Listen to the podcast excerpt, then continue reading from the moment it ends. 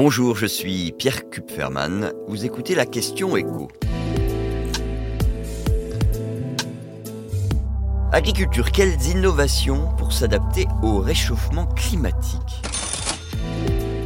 Sécheresse, canicule, gelée toujours plus dévastatrice, le réchauffement climatique est au cœur des préoccupations des paysans français et au salon de l'agriculture, eh bien, ça se ressent dans les stands des exposants avec notamment des innovations qu'on aurait pris pour des gadgets il y a encore quelques années. Vous avez par exemple cette PME du pays nantais qui a mis au point un matelas réfrigérant pour vaches. Son objectif, c'est de favoriser le repos des bovins quand il fait très chaud dans les étables, car les vaches souffrent énormément de la canicule. Comme nous, elles mangent moins et bah, évidemment ça joue sur leur production de lait.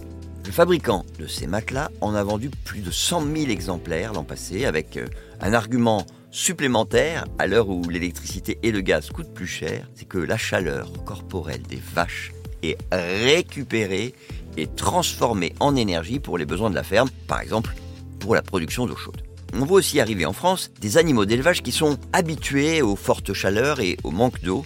Dans le nord de la France, vous avez la camellerie qui élève des dromadaires. Et pour la première fois cette année, cette ferme proposera au Salon de l'Agriculture ses fromages au lait de chamel. Elle vient d'obtenir l'agrément pour la production et la transformation de ce lait qui est réputé pour ses vertus nutritionnelles. Ce sont des fromages beaucoup plus chers que le reblochon ou le coulommiers parce que la femelle du dromadaire produit 4 à 5 fois moins de lait qu'une vache.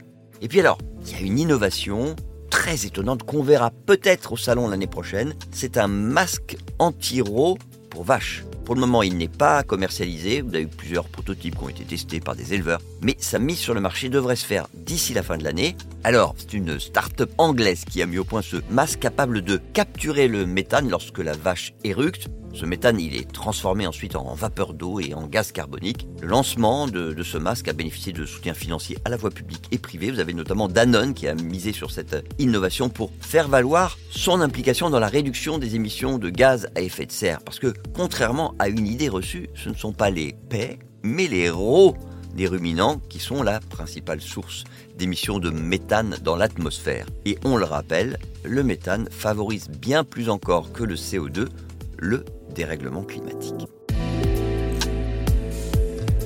Vous venez d'écouter la question écho, le podcast quotidien pour répondre à toutes les questions que vous vous posez sur l'actualité économique. Abonnez-vous sur votre plateforme préférée pour ne rien manquer et pourquoi pas nous laisser une note ou un commentaire. À bientôt.